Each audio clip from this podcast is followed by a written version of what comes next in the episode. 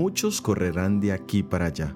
Esta frase describe el acto físico de ir de un lugar a otro, pero aquí tiene un sentido metafórico y describe el deseo de conocer y saber más acerca del conocimiento bíblico, en especial las profecías del libro de Daniel.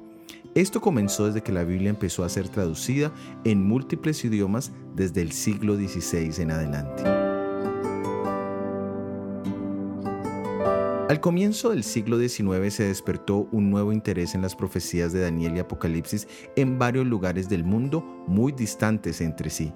El estudio de estas profecías difundió mucho la creencia de que la segunda venida de Cristo estaba cerca numerosos expositores en Inglaterra, José Wolf en el Medio Oriente, Manuel Lacunza en América del Sur y Guillermo Miller en los Estados Unidos, junto con una hueste de otros estudiantes que se basaban en las profecías de Daniel, declararon que la segunda venida estaba próxima.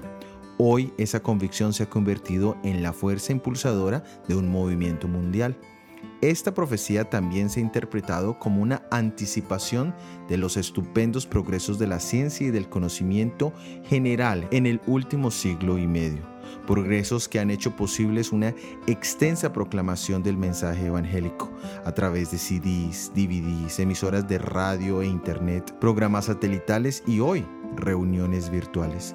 Ambas interpretaciones nos hablan de que vivimos en un tiempo donde el conocimiento ha progresado y tenemos más oportunidad de conocer de Jesús.